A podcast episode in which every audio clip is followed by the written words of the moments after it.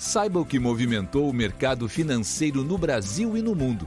Você está ouvindo o Análise do Dia, um podcast original do Cicred.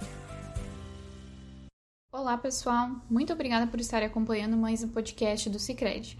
Aqui quem fala é Eleonora de Oliveira, da equipe de análise econômica. Nesta sexta-feira, 8 de abril de 2022, vamos falar sobre os fatos que movimentaram o mercado aqui no Brasil e no mundo.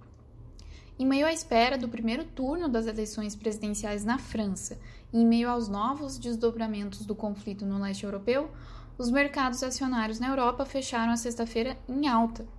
Hoje, a União Europeia formalizou o quinto pacote de sanções contra a Rússia, em resposta aos possíveis crimes de guerra cometidos pelo país na Ucrânia. As medidas incluem um embargo às exportações de carvão russo e o bloqueio ao acesso de embarcações russas a portos da União Europeia.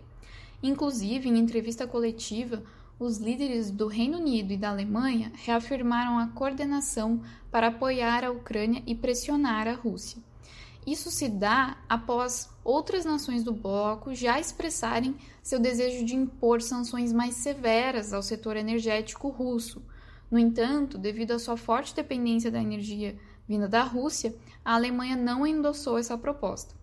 Olaf Scholz, chanceler da Alemanha, mencionou o trabalho alemão para reduzir sua dependência da Rússia no setor de energia, se dizendo otimista quanto à chance do seu país conseguir futuramente acabar com as compras de gás russo sem fixar datas. Ainda, Scholz disse que a Alemanha pode não depender mais do petróleo russo até o fim deste ano e que faz todo o possível para reduzir a dependência da energia, da energia russa em geral.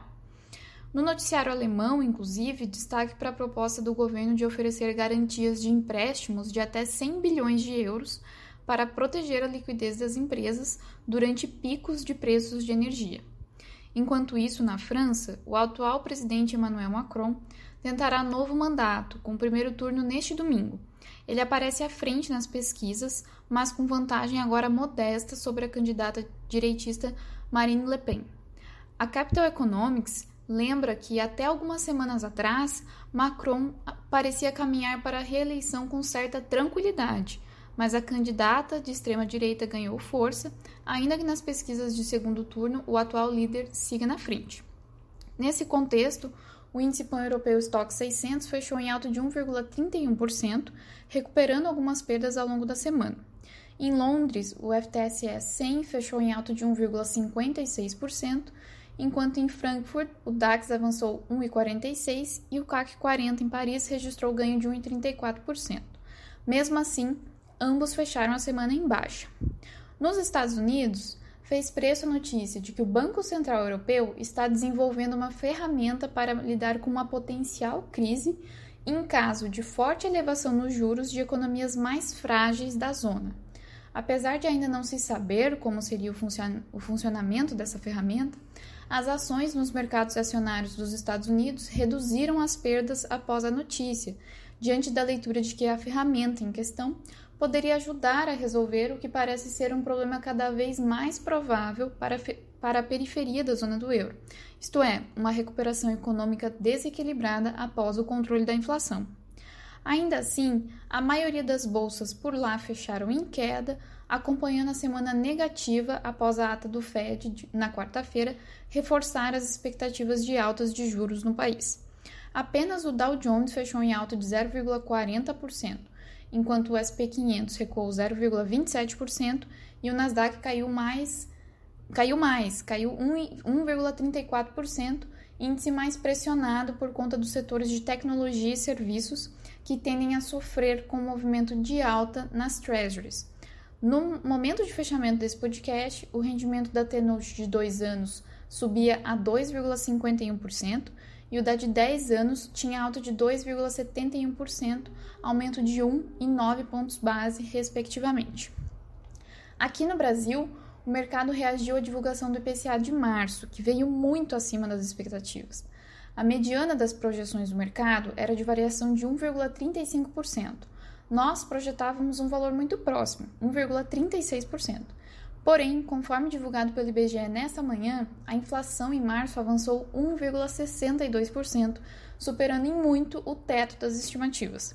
Já era esperada uma forte elevação em relação a fevereiro, quando o indicador subiu 1,01%, principalmente por conta dos reajustes praticados pela Petrobras em meados de março, nos preços, é, nos preços médios da gasolina, óleo diesel e gás de, de cozinha vendidos pela empresa às distribuidoras. Os reajustes foram expressivos, porém chegaram de maneira mais forte e mais rápida do que o mercado esperava, o que explica em parte a surpresa do mercado com o dado de hoje. Outro item que impactou bastante essa leitura de março foram os itens de alimentação para consumo em domicílio, que vinham em alta desde o início do ano por conta das condições climáticas adversas em regiões produtoras de várias culturas, em especial alimentos em natura, mas que agora também se veem impactados pelo conflito entre Rússia e Ucrânia, que também levou à forte valorização das commodities agrícolas, não apenas energéticas, no mercado internacional. A forte surpresa, no entanto, causou disparada dos juros futuros em meio a um forte movimento de revisões altistas nas projeções de inflação para 2022 e 2023. Assim, o mercado, que já não aparentava concordar com a estratégia sinalizada pelo Banco Central de encerrar o ciclo de alta da Selic em maio, levando-a para 12,75% ao ano, passou a simplesmente ignorar tal sinalização. As taxas curtas e intermediárias foram as mais afetadas, capturando a volta nas, nas apostas de elevação da Selic, além da reunião de maio. Mas as longas também subiram, em dia de novo avanço nos retornos das Treasuries.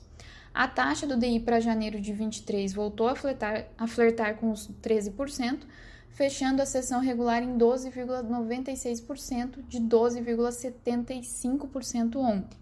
A do DI para janeiro de 24 subiu de 12,16% para 12,43%. Nesse contexto de juros mais elevados, a bolsa sente, diante da menor atratividade de, da renda variável frente à renda fixa. Mas, por outro lado, o dólar arrefece. E foi isso que levou o Ibovespa a fechar a sexta-feira em queda de 0,45% diante do possível enfraquecimento da atividade com um juro em território ainda mais contracionista. Enquanto isso, o câmbio até chegou a mostrar alguma volatilidade devido às incertezas externas, mas o que prevaleceu foi o fator doméstico. Assim, o dólar cedeu 0,67%, cotado a R$ 4,71. Com isso, pessoal, encerramos nosso podcast de hoje. Obrigada por nos acompanharem nessa semana. Esperamos vocês na próxima segunda. Você ouviu o Análise do Dia, um podcast original do Cicred. Até a próxima!